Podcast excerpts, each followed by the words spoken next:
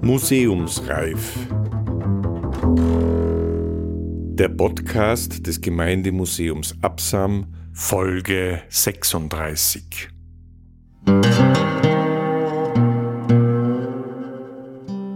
Die fünf Galeerenhäftlinge von Hall und der Denunziant aus Absam.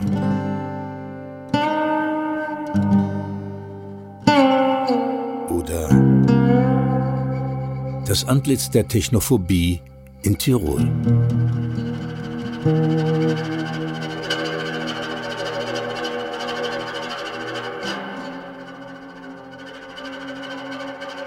Ein Beitrag zur Geschichte des Innovations-, Salinen-, Justiz- und Gefängniswesens im 18. Jahrhundert.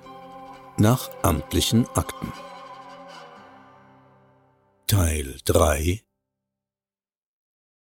Am 10. Juni 1717, also gerade am Jahrestage des Krawalls in Hall, wurden die zur Galeere, zum Festungsarrest und zu Schanzarbeiten Verurteilten von Innsbruck an ihre Bestimmungsorte abgeführt.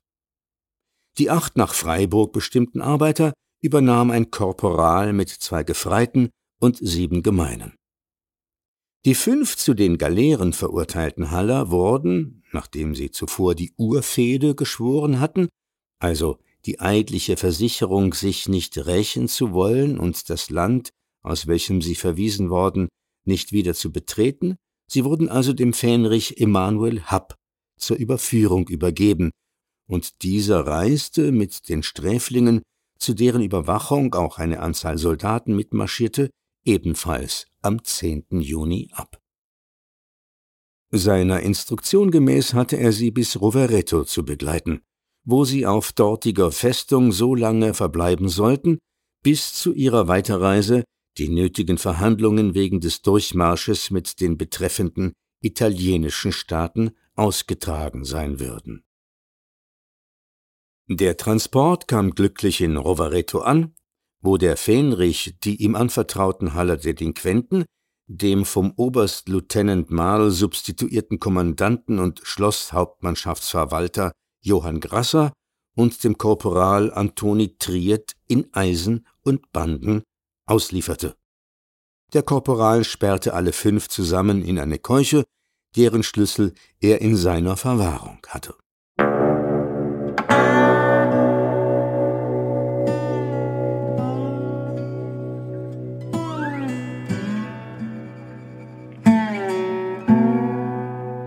Mit den Delinquenten waren aber auch schon unterschiedliche Empfehlungsschreiben an die Zollbeamten von Rovereto eingetroffen, worin diese um freundliche Verwendung für die fünf Haller angegangen wurden. Empfehlungen, die, wie wir sehen werden, nicht ohne Wirkung blieben. Die erste Erleichterung der Gefängnisstrafe verschaffte den fünf Hallern ein ruhmreicher Sieg des Prinzen Eugen über die Türken. Die Eroberung Belgrads sollte auch auf der Festung Rovereto würdig gefeiert werden. Der patriotische Lieutenant ließ seine Geschütze donnern, und da an diesem Tage, wie er meinte, niemand ohne Freude sein sollte, ließ er die Keuche der Haller öffnen und die fünf Delinquenten im Schlosshofe frei herumgehen und mit Kegelspiel sich erlustigen. Frische Luft und Kegelspiel behagten den armen Hallern, was Wunder, dass die Sehnsucht in ihnen wach blieb und sie auf Mittel und Wege dachten, dies Vergnügen öfter genießen zu können. Auf Vorstellung der Zollbeamten und aus Mitleid für die Gefangenen, die in ihrer Langweile bald alle ein Übelsein zu verspüren für gut fanden, nahm der Korporal, ohne dass der Lieutenant dagegen eine Einwendung erhob, seinen Schutzbefohlenen die Fesseln ab und ließ sie fast den ganzen Tag frei im Schlosshofe herumgehen. Da den arbeitslustigen Hallern auch dies langweilig zu werden begann, gestattete er ihnen verschiedene Arbeiten zu verrichten, wozu der Kanonier der Festung Gelegenheit gab, welcher mit Weib und Kind in derselben wohnte. Er ließ nämlich für sich und den Offizier die fünf Galeoten Holz hacken, Holz tragen, die Kelle ausputzen und vieles mehr. Der Feuerwerker wollte aber seinerseits für diese guten Dienstleistungen auch nicht undankbar sein und erlaubte ihnen dafür, in seiner Wohnung es sich bequem zu machen, Besuche zu empfangen, zu essen und zu trinken. Die Haller waren nämlich nicht ohne Geld, sie erhielten fast das Dreifache von dem, was sonst für Sträflinge ausgegeben wurde, und zwar, was ebenfalls eine ungesetzliche Ausnahme bildete, auf die Hand ausbezahlt, und überdies bekamen sie von Zollbeamten, welche häufig zum Besuche der Halle aufs Schloss kamen, noch besondere Geldunterstützungen. Die erhaltenen Gelder wurden gewöhnlich in Wein aufgelöst, dem sie einmal so stark zusetzten, dass sie betrunken wurden, infolgedessen in Zwiespalt gerieten und in zwei Keuchen verteilt werden mussten.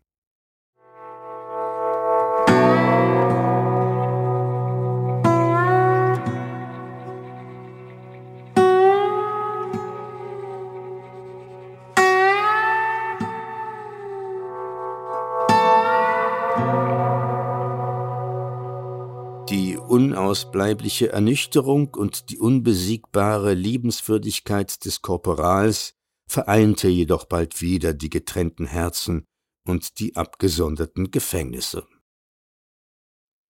Wie weit die Liebenswürdigkeit des Korporals gegen seine Gefangenen ging, erhält wohl am besten die Tatsache, dass er einmal einen seiner Halle Arrestanten, Dionys Zwerger, mit sich nahm, um ihn an der Etsch die Freuden des Fischfanges genießen zu lassen, und erst nach sechs Stunden mit ihm von den Vergnügen zurückkehrte. Wie für ihr leibliches Wohl, so ward auch für ihren geistigen Trost gesorgt. Es wurde ihnen gestattet, alle Tage in der Schlosskapelle der Messe beizuwohnen und ihnen überdies ein Franziskaner als Beichtvater und tröstender Gewissensrat beigestellt. Unter den Besuchen, welche die fünf Galioten empfingen, waren auch zwei Pilgrime, der Goldschmied Hinterwinkler und der Schneider Kupfner aus Hall, welche drei Tage und drei Nächte in dem Schlosse sich aufhielten, und zwei Krämer aus Bayern, welch letztere, wie wir sehen werden, um die Gefangenen sich ganz besonders verdient machten. Der lange Aufenthalt der zur Galeere verurteilten Haller in Rovereto war sogar in Wien aufgefallen. Ein kaiserliches Schreiben an den Gubernator in Innsbruck, de dato 18. September, verlangte zu wissen, warum die ad triremes kondemnierten fünf Haller so lange in Rovereto gelassen würden und verlangte deren sofortige Transportierung an den für sie bestimmten Strafort. Die Regierung zu Innsbruck säumte nun keinen Augenblick, die betreffende Weisung nach Rovereto ergehen zu lassen. Die wachsamen Freunde der Haller waren aber ebenso schnell zur Hand, um ihre Galeoten sofort zu verständigen. Am 8. Oktober waren die fünf Haller bereits in Kenntnis von ihrer bevorstehenden Transportierung nach Neapel. Am selben Tage war, merkwürdigerweise, auch schon in Innsbruck das Gerücht von ihrer Flucht verbreitet. Das vom 8. Oktober datierte Schreiben an seine Majestät den Kaiser, worin die Regierung über den langen Aufenthalt der Haller in Rovereto Aufklärung gibt und sich rechtfertigt, erwähnt bereits dieses extrajudicialiter verlautende Gerücht. So sicher erwartete man also in Innsbruck die Flucht der fünf Galeoten. Diese ließen auch in der Tat die letzten Augenblicke ihres Aufenthaltes auf dem Schlosse zu Rovereto nicht unbenützt vorübergehen und beschlossen, in erster kommender Nacht auszubrechen. Die beiden bezeichneten Krämer waren noch auf dem Schlosse. Da sie abreisen zu wollen vorgaben, wurde am 9. Oktober beim Feuerwerker noch ein Bankett gehalten bei welchem der Wein in reichlicher Quantität auf den Tisch spazierte und dem namentlich auch der Korporal und die geladenen Soldaten der Besatzung tapfer zusprachen. Nach allseits rührender Verabschiedung wurden die fünf Haller in ihre Keuche gebracht, und der Korporal ging, nachdem er die Kräuchentüre geschlossen und den Riegel vorgeschoben, in seine Wohnung. Von den beiden bezeichneten Krämern hatten die Gefangenen zwei Schermesser erhalten. Außerdem waren sie im Besitze von Messer, Gabel und Feuerzeug, welche Gegenstände ihnen bei ihrer Ankunft auf dem Schlosse abgenommen, später aber wieder übergeben worden waren.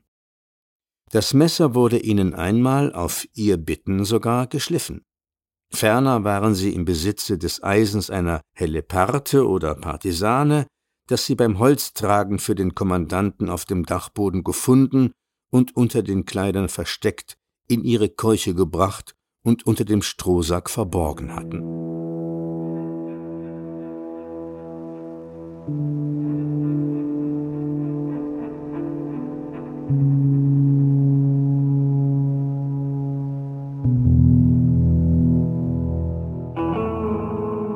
Diese Werkzeuge standen den Hallern zum Zwecke des Ausbrechens zur Verfügung.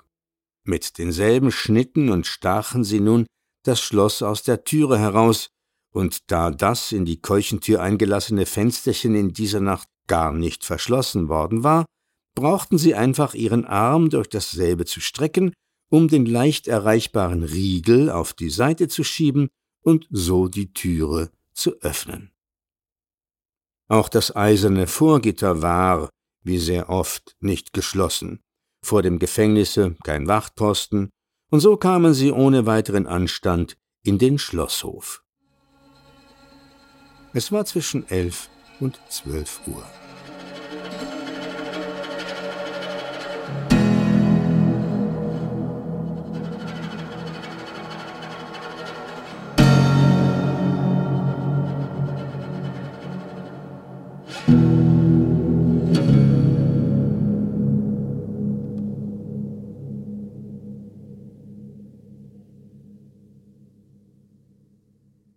Sie hörten Teil 3 einer fünfteiligen Artikelserie, die vor 146 Jahren im Mai und Juni 1875 im Boten für Tirol und Vorarlberg erschienen ist.